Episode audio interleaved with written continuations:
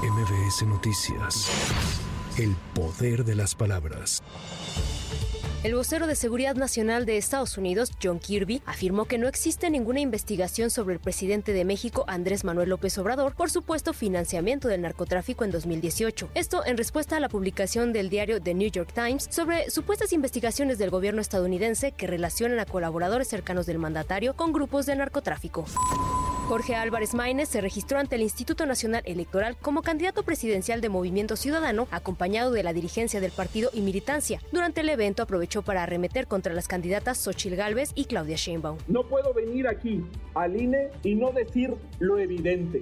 Si en este país se aplicara la ley, si hubiera legalidad, las dos candidatas de la vieja política no tendrían derecho a estar en la boleta presidencial. Han violado cada renglón de la Constitución y de las leyes electorales. Han hecho precampañas anticipadas y simuladas. Han hecho campañas anticipadas y simuladas. Han recibido financiamiento ilegal. Han hecho uso indebido de la pauta. Han incumplido una y otra vez las normas.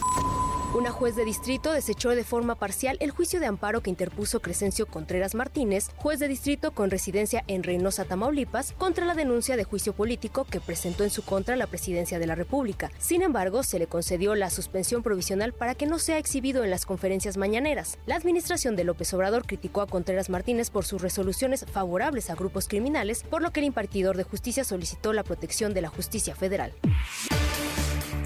La Comisión Ambiental de la Megalópolis activó la fase 1 de contingencia ambiental por ozono, por lo que este viernes no podrán circular los vehículos de uso particular con holograma de verificación 0 y doble 0, engomado azul, terminación placa 9 y 0.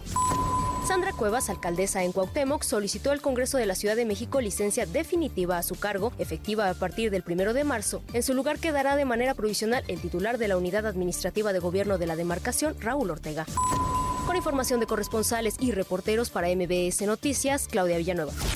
MBS Noticias. El poder de las palabras.